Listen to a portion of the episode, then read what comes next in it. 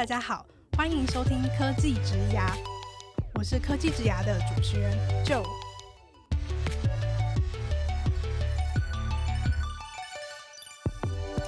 科技职涯是由 CakeResume 制作的广播节目，我们将会邀请在科技、数位等不同领域的工作者来分享他们的职牙故事和个人观点，一起来听听这些精彩的分享吧。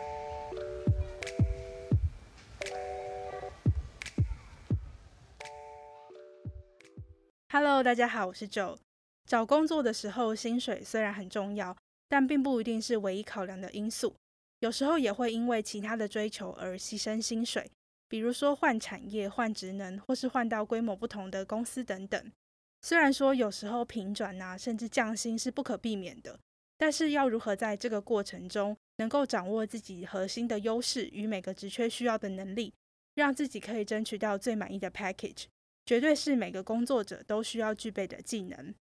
今天这集的科技职涯就要邀请有丰富转职经验的 Una 来跟我们分享。让我们先来欢迎她出场。Hello，乌娜。Hello，各位 CakeResume 科技职涯的听众们，大家好，我是 Una。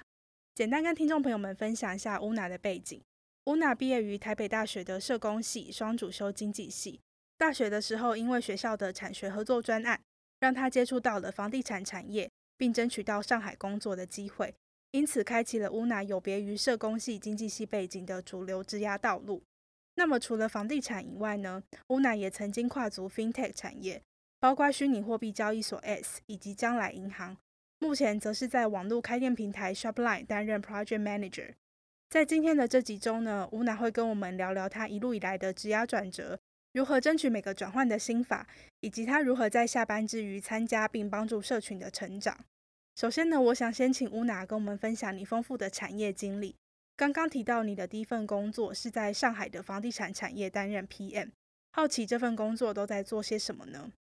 我当初其实这一份工作刚刚就这边有提到嘛，其实我是在学校的一个产学合作专案。我那个时候的老板，他只是一个台商，然后他在上海其实是有一家的，有一个土地，这样在上海有一块土地。这个土地他想要做一个，就是在大概三四年前应该蛮红的一个概念，我不知道大家有没有听过，叫做 co-working space，共享的办公室。那他那个时候就有这样子一块土地，他想要盖一个这种就是拥有共享办公室，然后又有饭店，然后这样子的一个园区，就是希望可以帮助想要去上海发展的台商或者是台湾人，他们创业然后落地可以去执行这样子。那个是我在第一份工作做。那其实在这一份工作之中有做两个 project。这个 project 是最大的目标的 project，但在这个前面，其实那个时候，因为其实大家都知道，我土地开发这件事情，其实会需要有一点的时间，然后他可能需要盖啊，因为那个时候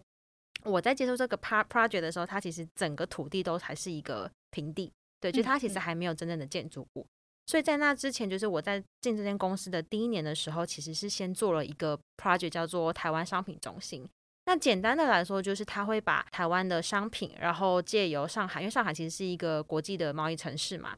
那会借由在上海这样子一个通道，然后进口，然后去整个销到整个全全中国大陆。所以那个时候想要做的事情，就是帮助台湾的企业，然后可以把他们商品先卖到中国。然后之后呢，就是如果他们真的商品卖成功，那他们需要在当地区要去注册公司啊，然后需要去更好的去发展他们的整个的产业的话，那可以利用我们这样子一个新盖的商业园区，然后包含 co-working space，包含饭店这样一个复合式的地方，然后把他们的整个的创业的这一条过程都可以完整的就是复制起来。对，所以那一份工作其实是蛮有趣的，我觉得，就是在我现在在这样子的一个网络产业来看的话，其实是完全不同，它是一个很实体的产业。那个时候在台湾商品中心的时候，我每天就是帮忙看，哎，台湾很优秀的那些精品，然后跟不知道大家有没有听过叫做外贸协会，就是台湾专门在推广就是贸易的一个组织，这样。那每天会跟可能外贸协会啊，或是特别是进出口工会做一些合作，然后怎么样去帮助台湾的厂商，然后把好的商品销售出去。所以那个是我在第一份工作呃碰到，那也是那个时候我就觉得，哎，其实因为我们那时候走的是实体贸易嘛，后来也有在跟上海的一些电商的平台在谈，所以那时候也有看到说，哎，原来电商的一个产业是怎么样子的。不过因为在那个时候，其实，在台湾网络产业这件事情还没有到那么的热门，所以我那时候当时也没有想这么多，就是先过去，然后去上海那边，然后看一下怎么去帮助台湾的厂商在当地落地。这样子。嗯嗯嗯嗯。那这段在上海的经历对你来说有什么样重要的收获，嗯、或者是说对于后来的职业发展，你觉得有哪些重要的影响？我自己觉得最大的一件事情就是真的是打开眼界，因为我大学读的是社工跟经济嘛。其实社工大家如果有大概知道它的领域，其实是就是就是会扶持一些就是弱势团体啊什么之类的。那我大部分经济的同学们，他们最后可能就是进银行。或者是进证券，就是真的就是金融业的人比较多。那或者就是公务体系，就是我的母校其实蛮常，人家会说什么公务人员的摇篮这样，所以其实也蛮多人会进公务体系的。那我记得到上海的那个时候的，对我来说一个很大的就是冲击，当然就是看了很多新鲜的东西。那另外一块就是对于网络服务在你的生活周遭的这个体验。在大概是一五一六年那个时候吧，就那个时候第一次到上海，然后去那边落地生活。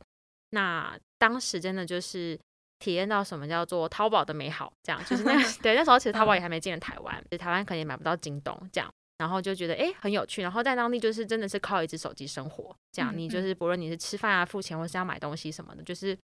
你有手机。然后你有手机号，你才有办法在那边当一个正常的人类。就如果你没有手机号的话，你就是一个次等公民。对，所以我觉得那个时候的整体的生活体验，在生活上啊，就是让我看到了所谓网络科技发达这件事情带给大家生活的影响。对，那个时候确实在台湾还没有那么的火红，其实甚至电子这件事情那时候也还没有接口，哎，还没有到这么的多人在关注它。然后 Line Pay 可能也还没有都那么多人在关注它。对，所以我觉得，呃，在生活上还蛮大的一个点是是这个样子。那第二个点是工作上，像刚刚有提到，其实我每天都在接触不同的，就是台湾很精品的这些公司。我发现，哎，其实台湾的很多的商品跟台湾的很多公司其实是很有潜力的。所以这两件事情其实对于我在上海有还蛮大的经历的。然后我也觉得，还蛮有趣的这样子。嗯嗯嗯。哎，那后来是为什么会决定要转换产业啊？这个东西我觉得是，就是大家在可能在找工作的时候都会想说，哎，要找到跟个自己个性比较合的嘛，然后或者是在尝试一些不同的东西。我我觉得不会严的说，当初这一份工作我会想去，当然有一个很大原因，确实是因为上海这个地方。因为我在大学期间就很明确的是，我不想要走社工这条路，也很清楚的知道说，就是可能经济体系毕业的人，大部分在金融业可能做了什么样的事情。那我会觉得。世界其实很大，所以我当初毕业的时候觉得，那我应该要去看一些不同的内容。刚好那个时候就获得了这样子的一个可以去上海的机会，去开始做了像刚刚提到的那些 project 的事情。边做的过程之中，其实不会演的讲，有一个很大的点是。其实大家知道地产这件事情，就我刚刚提到，就是那个那块土地要盖建筑物，然后要把它从零盖起来，然后开始我要去规划里面的这些服务，怎么样提供给到要去中国大陆发展的这些厂商，有一个很好的这个整体的这样子的一个 package 的服务这件事情，它是一个很后端的事。嗯，嗯，对于整个这个项目来讲，其实是一个偏后端的事。第一件事你要先把房子盖好嘛。嗯，对。可是房子盖好这件事情就不是我的专业，也不是我能够去影响的事情。对，所以，呃，我在那一段时间其实就是做了很多的 prepare 的东西，就是准备了很多，然后可能我也找了一些空间去 try 我的这些 business model 是不是 OK 的，但实际上它就是还没有办法落地，因为我就是没有一个实际的舞台让我去发挥这件事情，所以我就觉得，哎，自己好像没有那么的适合这样子的一个产业的节奏，就是我觉得好像它太慢了，就是我在那边两年多快三年的时间，其实是。我有很多的，就是 idea，然后很多的想要做的事情，但是你要说真的能够去落地证实吗？其实也没有到完完全全都有这样。所以，那我刚刚有提到，其实我那时候在上海，其实看了非常多的，就是体验到了非常多所谓网络科技带来的一些有趣的服务，然后带着你生活造成的影响。然后开始那个时候，台湾也越来越多人在讨论，哎，我要进就是网络产业，因为其实。在我诶，这样讲起来好像有点老，就是 在我刚毕业那个时候，其实大部分的还是可能会想要进，比如说 F N C G 啊、快消品的这种产业，然后或者是银行这种金融业。那我那时候就觉得我的个性可能不适合银行。然后你说进 F N C G 我也没有办法比得上那些什么气管那些人啊什么的。因为一开始其实。呃，进到 FNCG 也，我觉得也没有特别的什么想法。然后那时候在台湾，其实呃，网络产业还没有这么的热门吧。对，但是我在上海这个经历让我发现，哎，其实有一个这样子的一个呃产业，是我在大学期间其实没有真正碰过的。就是在大学期间，其实我会嗯、没有那么的理解到说，因为原来其实我们是可以进到就是类似网络产业这样子的一个工作的地方。对，所以后来我就看了很多这样子的一个网络产业这样子的一个相关的这种，比如说书籍啊，或者是别人分享的文章。对，然后就发现，哎，它好像蛮适合我的，因为我觉得我自己的个性是比较喜欢快节奏的，嗯，然后加上我觉得我不是一个很有百分之一百定性的人，就是我很喜欢同时间处理可能很多不同的事情。对，那我之前在做这个上海这个 project 的时候，有好处是因为它确实也是同时间碰到很多的东西，比如说我现在要碰地产的东西，我现在要碰跟呃厂商可能是开公司啊这些东西，什么法务、税务这些东西，然后还要处理一些进出口的事情。对，就是我同时间可以处理非常多的有趣的，我觉得很新的事物。那我觉得这个东西是跟我的个性符合的。那也是为什么我会走向 project manager 这样子的一条路，因为其实你看了很多做 project manager 的人，其实都有这样子的一个习性。同时间处理非常非常多的 multiple 事物这样子，那但是蛮大一个点就是变成是我后来发现，哎，这样子的一个产业的节奏好像不是我那么喜欢的，所以我就想说，那我要跳，我要转，我要转到网络相关的产业，对，所以这个才是我为什么离开。哦，那你当时有想要在上海找到一份网络产业的工作吗？有啊，其实我觉得大家都会，因为其实呃。就是互联网这个世界嘛，就是那个时候其实蛮多人在讨论，也都是在中国的这个市场，对，北京啊、上海啊，其实蛮多人有。那我在那边两到三年的时间，确实有累积了一些资源，但 to be honest，真的真的蛮难的。对于当地的人来说，我其实在网络产业经验基本上是零，对，所以那个时候我印象很深刻，是我觉得这块讲起来会有点害羞，但是就是蛮 蛮深刻的事情是那时候我就是决心，反正我想要在上海。找到网络产业的工作，然后，所以我其实，在台湾这边，我就呃工作后来我就裸辞，然后我裸辞呢，就是到了上海去，这样，然后我觉得那个落差感很大，因为以前我去上海的时候是以一个就是台干的身份过去的，所以其实我每次到当地都会有人去接机，然后或者是你就可以直接坐电车，然后回到你的租屋处，然后租屋的房子，要不就是可能最一开始就住饭店啊，或者是就是后来呃公司有租了一个还不错的一个地方，这样，但。后来我就想说，就是我决定裸辞，就是去上海认真找工作的那一段期间，下了就是飞机之后，我第一次就是搭地铁从机场，然后到我租的一个地方，因为其实上海非常的大嘛，然后要从浦东机场到市区是一件大概要差搭两个小时的车程，这样。对，所以那是我人生第一次体验，就很有感触，就在那个地铁上就觉得哇，天啊，这就是一个就是台干跟一个一般就是来这个异地打拼的人的这样子的一个呃不一样的这种心酸的血泪史，这样。这个时候，其实我在上海的时候，也有遇到有一些是从可能他一毕业就在上海工作的人，然后或者是他可能研究所在上海读书的时候，然后他们就会觉得，哎，我每次下飞机都是搭建车，然后有人接，然后送你来，他们觉得很羡慕。那时候想说，这不是一个很正常的事嘛？就一开始还还想说，这有什么好羡慕的？这样，对，所以那个时候就体验到说，所谓到异乡打拼这件事情，它其实是真的还蛮辛苦的。然后。这一段期间找工作的，找所谓的网络产业工作这件事情确实没有那么的顺利，就是我很多的面试其实都有进了一面，可是要进到二面的时候就等都等蛮久的。那当然过程中其实也有其他的可能就是比较传产的一些朋友们问我说，诶，那你要不要去他们公司？但是我就觉得我已经下定决心我要进到一个是比较符合我的性格的这样子的一个产业的时候，所以我就果断的放弃。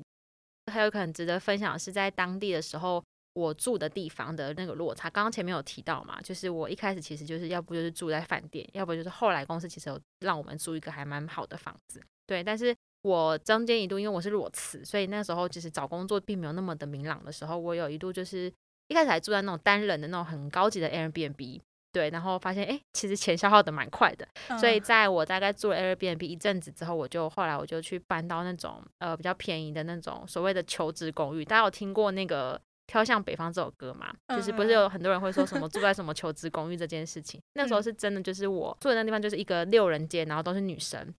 然后每一个人都是从外地来上海找工作的。那一个整层的房子里面大概二十几个人，每一个人都是这样子。然后他们这边就流行，就是你找到你就可以搬出去，这样对。所以大家可以想象，就是这个落差有多大。就一开始我都是有人接机，然后住饭店，然后到 人家自己搭地铁，然后去任何地方，然后住在这种求职公寓。但那时候我觉得对我来讲也算是一个呃打破现实吧，就是因为其实我在毕业前我就有工作了嘛，毕业刚开始找工作的时候，其实也有好几个工作，就是我那时候有去外面面试，其实也都有这样，嗯。对，所以那时候其实不知道，原来就是真实的世界，就是你想要追求的这个真实的世界，其实是这样的。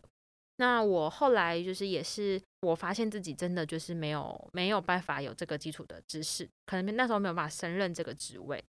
所以我就同步的时候，其实我一边找工作，我有一边在学一些就是线上的课程。那时候我报名了一个叫做呃“人人都是产品经理”的一个线上的课程，更了解所谓在网络产业工作这件事情，然后跟在网络产业工作它的一个样貌是怎么样？对，嗯，哎、嗯，为什么当初会想要先认识产品经理这个职位？嗯嗯嗯，其实这个说起来也是蛮有趣，因为我一开始的时候担任的角色是 project manager 嘛。就是专案经理，然后在中国这边成为项目经理这样子。对，然后其实你刚开始毕业的时候，你也不知道为什么会担任这样子一个职务。说实话，就是我自己会把 project manager 这件事情认定为就是一个统包者，这样就是反正我觉得我做行销也比不过做行销的人，我也不是写 code 的人，我也没有办法做工程师。然后我自己对于就是可能管理这件事情也没有那么的在行。对，所以后来就是我发现，哎，我其实是一个比较适合统整很多复杂事务的人。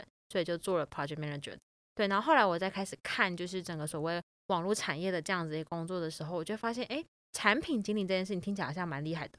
然后很 fancy。对，我觉得很多可能刚毕业的人，对于就是专案经理或者是产品经理，听起来好像有挂经理两个字，都觉得还蛮 fancy 的，然后会觉得好像很酷这样。对，然后好像可以去 own 一个东西，很有感觉。所以那个时候我就想说，因为其实在网络产业里面，你不外乎就是几项，一个就是做产品端的。要不你就是做市场推广端的，嗯，对。那你其实做市场推广端有一件很重要的事情，是你要了解当地的市场。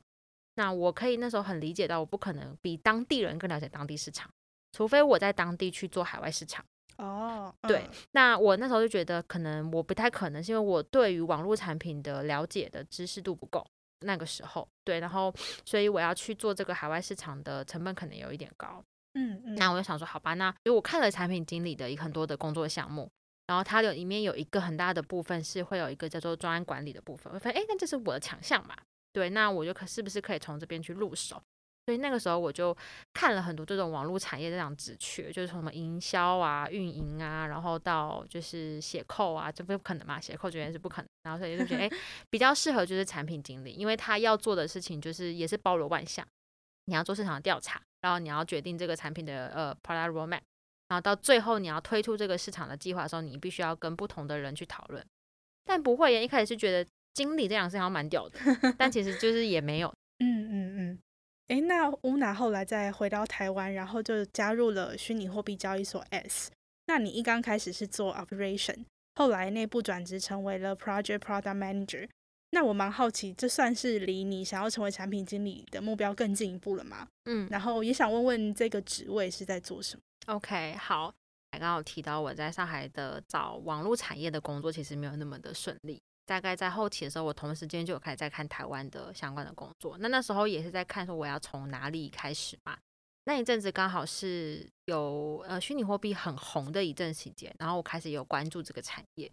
在一七一八年的时候，就是有一波就是虚拟货币的第一波大被大众认识，就是中国好像很多大妈开始买虚拟货币那个时候。所以后来我就想说，那这是也是一个很新的产业，就是在台湾或是在 Global，其实根本就没有什么人认识知道这个产业。那对比其他的可能真的做了很久的，比如说什么这种电商啊、网络服务业等等之类，可能台湾已经做很久，很多人。然后我觉得可能选择一个很新的产业，就反正大家的基础知识都是零。嗯，那也许我比较有机会去、哦、去做。所以后来我就去 apply 这个职位，但确实是他就是做 operation，就是跟我一开始想要做的。Product Manager 差距是有一点大的，对。那但是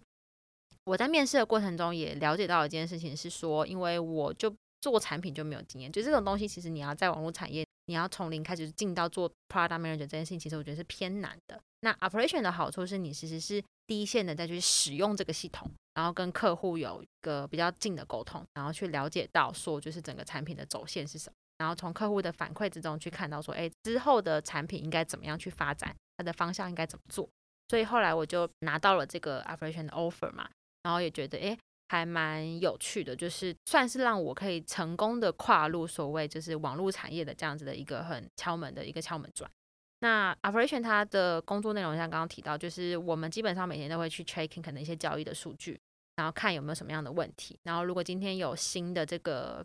因为我们是一个交易所嘛，所以交易所如果有新的币种要上下架啊，然后或者是有一些跟就是整个产品的营运有关的东西，都会有我们这个部门去做。那我们其实也是可以最直接的看到，就是整个产品它的运作的这些数据，跟产品经理去做相对应的讨论，然后或者是我们会跟客服这边去做比较 close，因为客服那边其实会一线的接到很多客户的反馈，我们跟客服部门是很 close，然后怎么样去把这个东西反馈给 Prada 的产品的这个团队。其实我自己觉得，如果对于想要未来做产品这样子的一个角色来说，你其实初期的时候，你从营运就是 operation 这样子的市场跟产品中间的这样的一个角色，一个衔接者、嗯嗯、是蛮好的，因为你会两边都碰得到，然后你可以收集到属于两边的这样子的知识，去把它呃 combine 在一起。哦，那想问一下，在 S 担任 project product manager 的时候，都做哪些工作？就是我刚刚有提到嘛，就是前面其实我是从 operation 这样子的角色，然后转到做呃 Prada。project 这样子的一个职能的转换，那当时候其实我们有做了蛮多的新鲜的事情。那时候因为整个 global 其实对于这个加密货币的这个市场、虚拟货币这个市场是非常的不了解的，所以当时呢，我们就是在跟行销 team 的人在讨论，那我们未来要怎么样去，就是让这个市场更多人看见这件事情。对，那时候我们有做了一件事情，叫做加密卡。其实你可以想象，就是把一个就是虚拟货币的东西，它变成是一个实体这种 gift card，然后在活动的时候或者是在路上会发给路人，让大家知道这是一个什么样子的东西。当初我在做 product manager 这样子的一个角色的一个点，就是在于说，因为我们是一个新的产品，我们怎么样让大家看到这个产品，那怎么让大家认识这个产品？它会不是只有就是产品管理这个部分。而是以整个推出市场的这样子一个很大的 scope 来看这个 project，你怎么去做这件事情？所以我刚刚提到的加密卡这样子的一个 project 来说，可以是一个 product 的 base 来去看它，它就是一个产品。嗯、但是如果你以整个就是要推出来给市场来看的话，你就是一个大 project。嗯、对，所以 project 里面包含了这个 product。我刚刚提到这是一个卡片，它实体的卡片，但是一个卡片你要怎么去产出？那你是不是要有人的设计？你要有人制作、运送啊？怎么运送？这是一个。这个产品实体卡片这个产品的 product 的过程，对，还有另外一个 product 是我们的过程是说，你拿到这个 gift card 的时候，你可以去做兑换，真正拿到你的虚拟货币，嗯、那你是不是就要有一个系统去让他们做兑换？嗯、那这一个网络产品的 product 也是一个 product，嗯嗯，对，所以这两个都是一个 product。那你怎么样把这个两个 product 然后结合在一起，然后最后的让大家看见，然后在什么样机会？像我们看那时候可能就是跟行销团队，就是在很多的战场我们会去推。那这个就是你的 product 的就是 promote 的计划，嗯，对，那是不是产品在做的？也有可能，因为有一些公司它可能会把 product 的这个上市的计划会是归在产品经理的工作里面，那有些人是就是真的是比较市场面的人会去 take 这件事情，但是其实以整个 project 来说，我如果这个 project 叫做就是加密卡上市计划，那从它零到一的这个过程的这个大 project，你要怎么样把它从零到一的完成？所以这个的过程之中，就是我当时有在 S 做，然后我觉得是以如果你是对于做 project 跟对做 product 这件事情还不是很理解的话，我觉得你可以这样想象，对，嗯，嗯对，哦，蛮有趣的诶，我相信 project manager 跟 product manager 的比较，一定是很多在科技产业的人，或者是想要加入科技产业的人会好奇的问题。是，嗯，对，嗯，哎，那想问一下 Una，，因为你后来加入了将来银行的时候。你的职涯又稍微转了一个弯，当时是担任 BD 的角色。那我蛮好奇，说你当初为什么会选择要成为一位 BD 呢？是以产业面向来看，哦、就是我会觉得，嗯、呃，FinTech 这个产业是有趣的。在 ACE 的那一段期间，其实发现一件事情，就是呃，虚拟货币的这个市场很多的玩法，或者是它的玩的内容，很多东西其实是 base 在传统金融有在玩的东西。嗯，对，比如说大家所谓的 IEO、ICO。第一次在交易所发行虚拟货币这件事情，其实就跟股票的 IPO 是很像的。对，我也想要更了解，就是 FinTech 这个领域，那银行这件事情它可以怎么样子的玩？那那个时候的职位其实是挂在策略的部门，策略部门下面的一个 BD 的职位。但其实我们做的事情没有那么的纯 BD，我们做的事情是就是异业合作。嗯，对。那这个部门其实比较像是一个创新的部门，就是你怎么样子的把传统金融跟新兴的产业或者新的东西合作起来。我在将来的那一段期间，其实做了很多事情，就是我们找异业的各种网络服务，看怎么样跟将来银行做结合。所以它的过程虽然是有包含前面的这样子的一个 BD 的，就是异业合作的开发，但以我们在做这个事情来讲，它其实也是有 project 的概念，就是你怎么样子的把异合作这件事情客户谈进来，然后最后把你们的合作这个专案推上线。对，所以它也是一个 project management 的过程。嗯嗯，所以其实是我当初进去的时候，我想要了解到整个金融产业，那一个所谓的纯网银这样子的一个市场，一个 fintech 的产业，到底可以玩到什么样新的东西？怎么样子在更多不同的产业之间互相合作？嗯嗯嗯。哎，那想问一下乌娜，为什么后来又再度的转换产业？因为目前是在电商产业，就是 Shopline 担任 project manager 的角色嘛。嗯，就是我觉得这个转换产业又是另外一个有趣的事，因为刚刚其实大家听到，就是我从第一份工作，然后到后来进到 fintech 产业，然后又到电商产业，听讲要跳来跳去。那但是以大框架来说的话，我就是进到了网络产业之后，我就在这里，只是它可能关联到的是不同的呃产业线。你在换产业的过程之中，或者换工作的过程中，你一定有一个很重要的事情是要跟你的兴趣是有关系的。刚刚有提到嘛，其实 FinTech 这件事情，我觉得是我有兴趣的。然后我在这个产业里面两三年之后，我大概也知道它的玩法是什么，然后它的有趣点是什么。然后我后来决定要去 Shopify，有另外一件事情是因为。我本来就是对电商其实有兴趣，大家都爱买东西嘛，其实女生都是爱买东西。对，然后我其实，在第一份工作刚刚有提到，我在台湾商品中心的时候，其实是也有碰到一些电商的东西。嗯嗯，对，那那个时候我就觉得，哎，这东西蛮酷的，所以我也很想要去再看看电商的这个产业可以做什么样的事情。然后同时这几年还有一个很红，就是 SaaS。嗯，对。那我会觉得，哎，又是 SaaS 又是电商，对我来讲是一个很前沿、很新的产业。所以我在转职的过程之中，其实会比较看的就是这个东西的呃新鲜度，是不是热门的市场的话题。然后另外一块就是说，跟你本身的兴趣有没有关系？嗯嗯嗯，我觉得听了乌娜的分享，可以感觉到你确实是一个非常认真也非常细腻的在观察自己的喜好，还有产业的动态，思考说自己是不是有更多的发展机会。比如说像你刚刚讲到说，你在上海的时候，其实还是有一些原本可能跟房地产比较相关的产业的机会。但是因为你确定自己并不是特别喜欢那样子的步调，有了转换产业的决心，所以才有这样一路以来的转职的经历。有些是跨产业，有些是跨职能。那我想问问乌娜，你都是怎么样掌握自己的关键技能，可以成功的说服面试官？可不可以跟我们分享一些转职的技巧或是心法？就是我自己觉得自己在这个地方。确实是，我觉得有我的专业在，然后当然我觉得也有一个部分是因为我懂得怎么样去呃杠杆。我觉得可以举每一个转职的例子来看，就是我第一次是从地产的，然后转到做营运，从完全不懂就是网络产业到底在干嘛，那个时候的我，说实话，在我开始上那个所谓的产品经理的课程之前，我对于很多的这种系统这件事情，就是软体服务的系统这件事情，基本上概念是零。开始上线上课程的时候，我开始到原来说软体的世界是怎么样子，嗯，然后我了解到这个软体的框架，它的边际在哪里。你在面试的时候，他因为质疑你嘛，你又没有金融背景，你也没有虚拟货币的背景，你也没有做网络产业的背景，你凭什么？那那时候第一件事情，我就跟他说，哦，网络产业这件事情，做线上课程的时候，我大概知道了，所以我大概它的框架在哪，大概长怎么样，嗯。然后第二件事情是，那你也没有带过相关产业，大家可能会说，反正那个时候我说了，开始在关注这个产业的时候，其实我就开始买币了。就题外话讲一下，第一颗我人生买的第一颗虚拟货币是以太币，嗯，然后那个时候其实价值大概不到一万块台币，那个时候还是在市场非常非常前沿的时候。对我来讲，就是我已经决心，我想要进到这个新的产业，你就要去 try 嘛。面试的时候我就跟他说，我注册了哪几家哪几家交易所，然后你们的关系是什么？这样我觉得你们可以赢在哪里？因为当时在台湾已经有 b t o 跟 Max，就台湾的交易所，我们算是第三家，那我们怎么去证明这件事情？对，所以如果你没有产业经验，请用你的生活经验，然后跟证明你对这个产业有兴趣这件事情来去讲。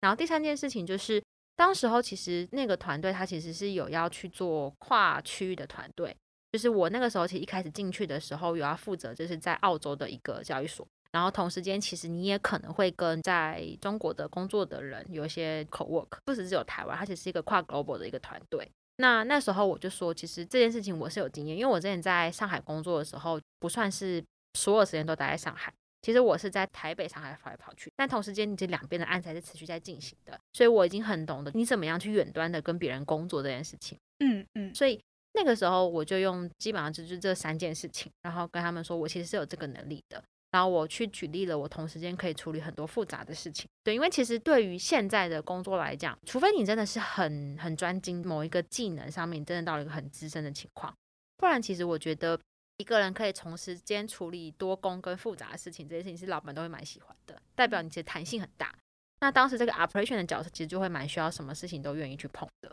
对，那就跟我过去经验也是蛮像的，结合我个人的就是个性，所以那算是我第一次转职的时候，我在呃面试的过程之中有讲到这几个点，然后跟他们说，哎，我其实是有这个能力的。那后来再转到将来的时候，这个就目标更明确了一些。我就说，那我们怎么样子让传统的银行，就是说纯网银这件事情，然后跟虚拟货币产业这件事情合作，这就是一个很大的一个命题跟一个可以去 co-work 的事情。所以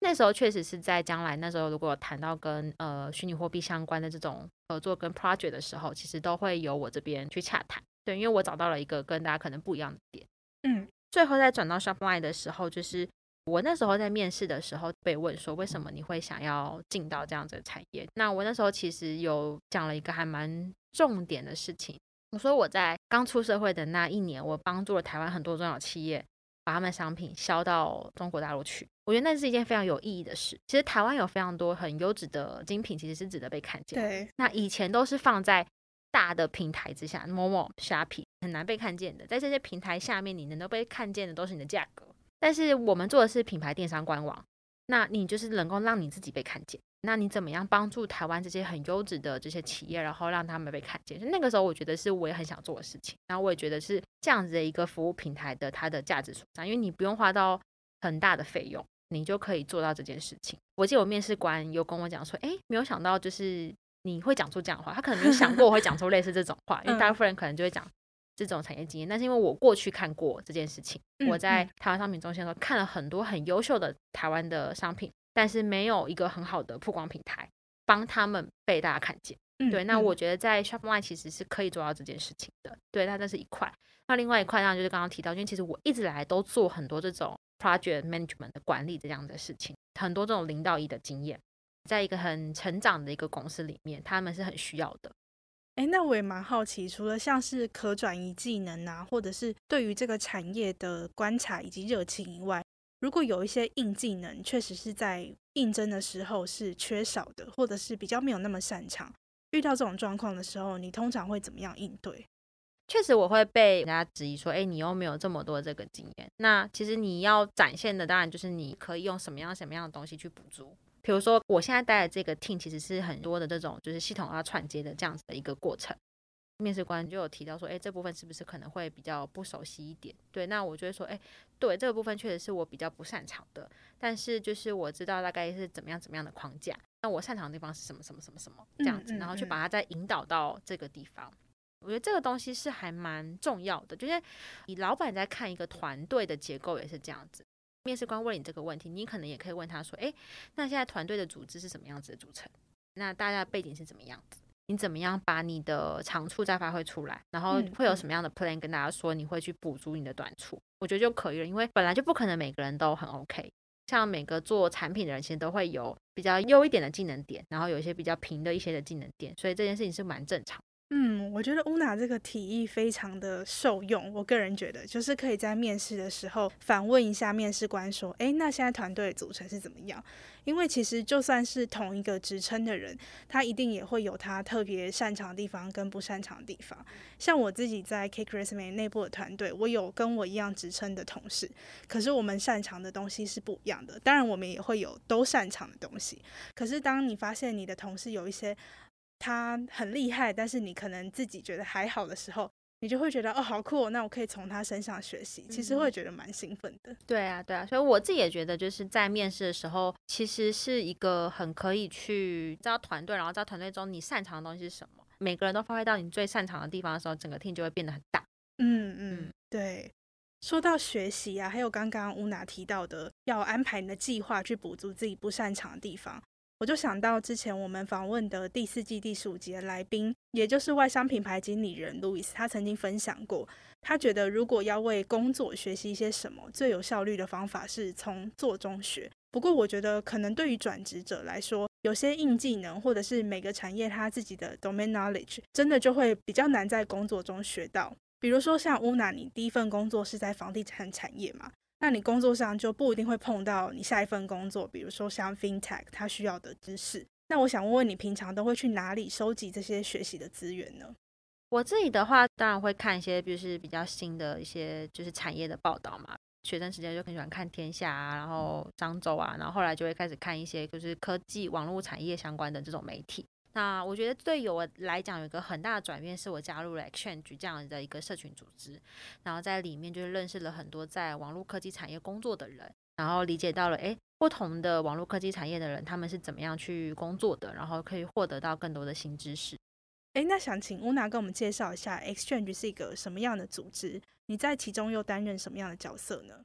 嗯、呃，基本上 Exchange 是一个社群的组织。然后里面都是集结了很多就是在网络产业工作的人，网络或是科技产业工作的人，走到现在六年左右的时间，大家其实会在里面互相交流，然后会互相去 sharing 自己在工作的内容，会做一些 side project，然后借由这些 side project，然后去达到自己想要做的事情。一开始是从做一个就是论坛，然后演讲为主，就可能会找一些网络产业的一些大头们，然后来分享一些内容。那后来就是有陆陆续续发展成各种不同的组别，可能有大剧组啊，有海外组啊，然后有品牌组，还有 BD 组。那我自己刚加入的时候，大概在一个组别叫做海外组。一开始的时候，主要会去举办很多就是跟海外求职、海外职涯有关的内容。对，那当然也是因为很多人其实对于去海外工作很有兴趣。那一开始我其实对这件事情是蛮有兴趣的，所以我就加入了这个组别，然后在里面是担任组长。那开始去把这个组别算是去把它建立起来，然后开始去举办了很多不同的活动。所以其实我从一开始到现在，应该举办大大小小跟海外职涯有关的活动，应该有十几二十场。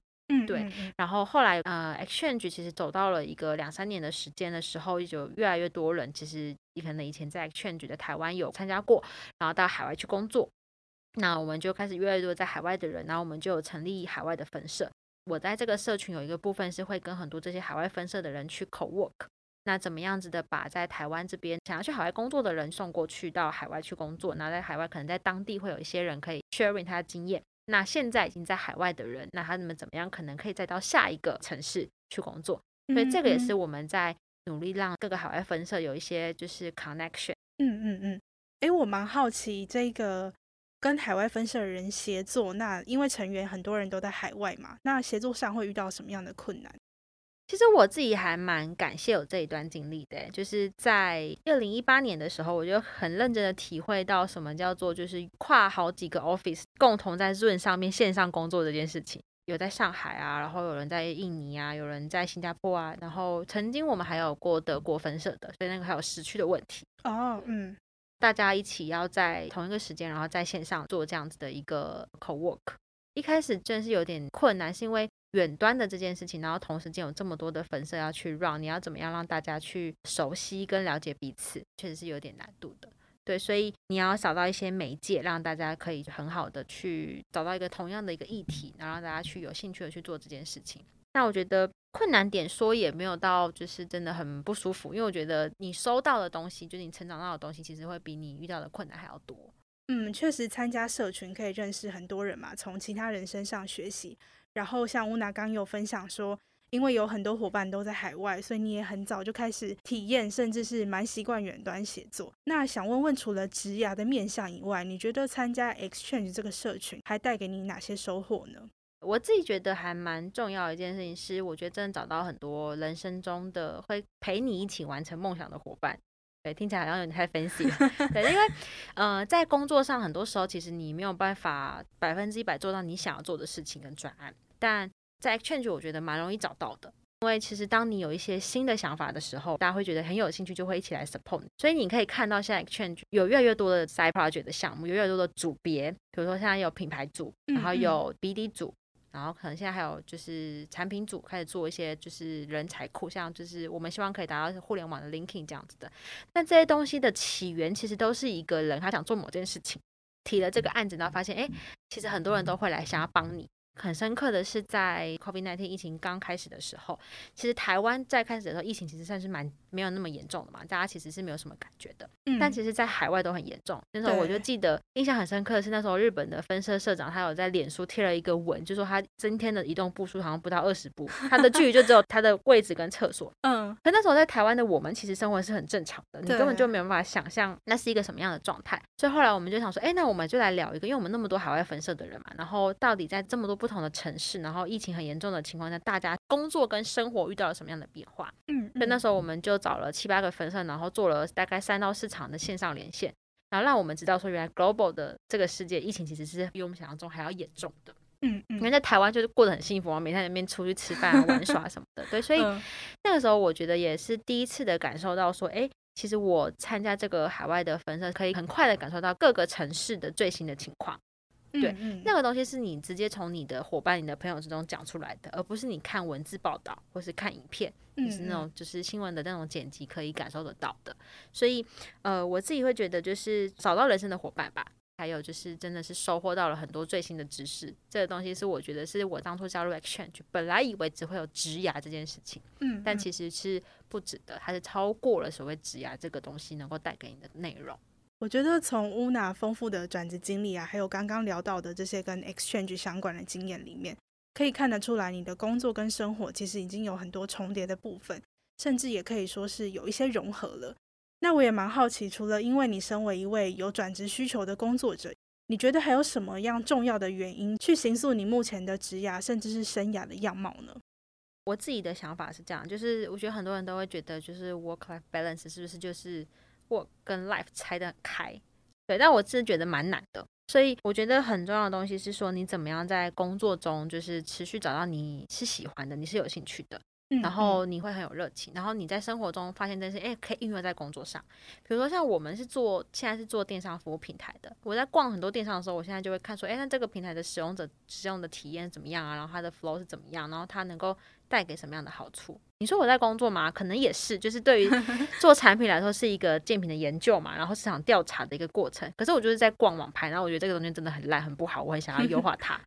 所以。我觉得是因为你自己找到了自己算是喜欢跟热情所在的地方，然后你就不会觉得好像就一直都在工作。嗯，对，你会把你在生活中吸取到的这些经验，然后转化成可以让你的工作跟你所打造出来的东西更好的一个过程。我自己还蛮享受这样子的过程啦。那当然，如果说你一直保持着一个就是我是下了班还在工作这样的想法的话，你就会觉得很痛苦。就是我觉得在网络产业尤其是，就是大家都很 care 所谓的。就是你的使用者的体验好不好嘛？你生活经验就是一个很大的点啊，所以你怎么样在你生活经验之中，然后跟别人的交谈之中，然后跟别人讨论之中去收取到这些意见，然后提炼出来之后，然后回到你的工作之中，可以把它就是运用上去。所以我觉得这件事情就是还还蛮重要的，对，所以我不会觉得真的能够切到非常的开。唯一可能，我当然也会有，就是之前有跟经验，可能是完成一些大专案的时候，你就完全就想要放空。我觉得那是另 外一个这个概念，嗯，对，那就你就是完全想要跟这个产业、跟这个世界完全切割。那我觉得那是另外一回事。